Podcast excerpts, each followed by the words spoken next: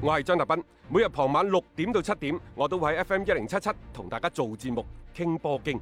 除咗電台嘅節目，嚟微信搜索公眾號張達斌都可以睇到我喺公眾號每日更新嘅內容。另外，歡迎大家關注我嘅微信號碼，敲重點，唔係微信公眾號，係個人號啊！微信號碼係一三四一六三六孖五九八一三四一六三六孖五九八。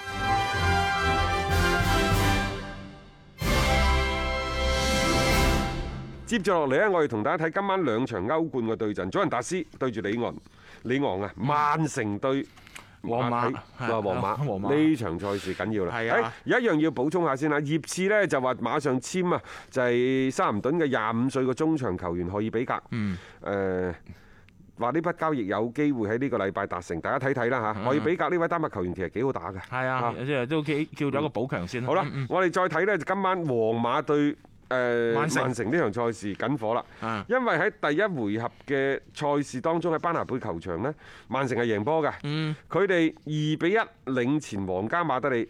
咁啊，今晚嘅賽事係咁嘅喎，即係就算皇馬嗯係贏一比零誒呃唔得嘅，都唔得嘅， 梗唔 得啦。起碼要打兩個波以 上。最好啊，同樣比分先有加時，嚇同樣比分先有加時。即係前提係皇家馬德里必須入兩個兩隻嗯波係啊呢個係大嗯前提。喂，咁係一個考驗嚟喎，對皇馬入兩隻波，因為大家知道復賽之後嘅皇馬係勁啊。有一隻唔得嘅，啊，入兩隻就搞掂㗎啦。入三隻你可以贏二比一，贏二比一呢就打打加加時，時係啊。三比誒咁啊得㗎啦，你就你犀利啦嗯客場入球優惠啊嘛。誒，但係壞消息係主力射手嘅拉莫斯呢場波停賽 啊。 咁我我而家諗下皇馬有邊個入到波？呢個係一個幾頭痕嘅一個問題。嗯誒，但係曼城嗰邊呢，亦都要緊防佢哋嘅後防線出錯二。。但係你話英格蘭足總杯係保温杯，咁呢個歐冠嘅賽事係 啊叫唔叫斯丹杯？誒誒是但杯係嘛？啲玄學又嚟啦嘛。係啊。啊，今日即係兩位大師，兩位光頭大師 個較量啊！啊，即係究竟係戰術大師犀利，定抑或係玄學大師犀利呢？即係你第一回合係啊，曼城係佔據咗先手，但係我唔認為曼城佢真係有咁樣嘅能力，話一下子即係兩場都贏晒皇馬。即係當然呢場波和波，曼城係可以接受嘅，佢可以晉級嘅。關鍵係邊個出手去幫歐洲聯收拾？曼 曼城城啊係一定會收。一定收，我都認為係。但係啊會唔會係皇家馬德里呢個太子呢個契仔出手呢？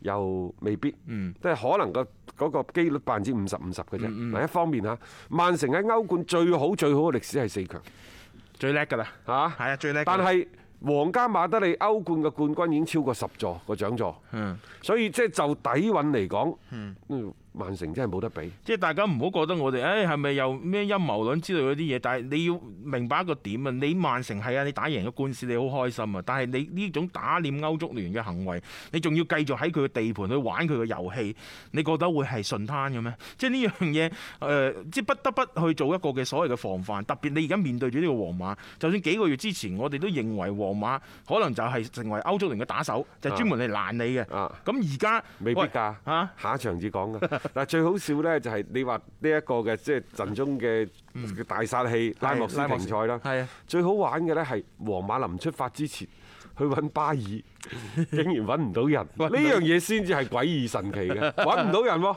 打電話唔嗯聽，去屋企摸門釘，網民啊， 我講説話你又 唔聽，咁啊你而家只能夠依靠呢就咩賓森馬、卻奧斯、摩特力治、卡斯米路等等。係啊，但哎呢班人有個特點，佢哋都係當年歐冠三冠王嘅嗯主力嘅球員冇錯，即係呢種經驗同埋打大賽嘅能力特質 O K 嘅。你至於頭先講巴爾嗰啲，老實講啊，揾唔揾佢都一樣嘅啫。即係而家佢亦都冇份入大名單嘅啊，放屁㗎啦，完全放屁㗎啦。所以睇睇啦，即係呢場比賽啊，即係我個人認為有啲嘢睇下好啲嘅，因為曼城唔一定咁順攤可以雙殺皇馬。其實今晚呢兩隊波啊，都少少有啲咁多尷尬，因為誒、嗯作為主場作戰嘅曼城，佢頭牌嘅前鋒阿古路嗯係出唔到嘅，係啊靠加比爾謝薩斯，我始終認為靠唔住。係嗰邊呢，其實整個皇家馬德里，呃如果真係少咗拉莫斯，都係少咗百分之三十四十嘅進攻火力。力啊！復賽之後特別係啊，係啊，咁當然啦，你話靠咩雲尼斯奧斯啊嗰啲得唔得？你你又真係好難講。但係我認為，既然呢一個嗰邊嘅加比謝薩斯都唔得咧，呢個咩雲尼斯奧斯好極都有限㗎啦。係所以即係對於呢一隊嘅皇家馬德里嚟講，可能佢唔會太怕嗰個所謂嘅曼城嗰啲高位逼搶，因嗯為佢喺西甲成日對住巴塞，佢都係熟悉嘅配方、熟悉嘅味道㗎啦。嗯佢對呢啲咁嘅打法，佢係游刃有餘嘅，亦都係無數次出奇制勝之後，可唔可以再一次上一個神奇嘅表嗯現，帶俾球隊一個比較令人意外嘅驚喜嘅翻盤呢？係啊我帶大家不妨今晚拭目以待啦。好啦，咁啊，相關嘅情況，我哋聽日節目裏邊會同大家都係跟進翻㗎吓。咁我哋聽日咧繼續都係六點鐘有足球新勢力。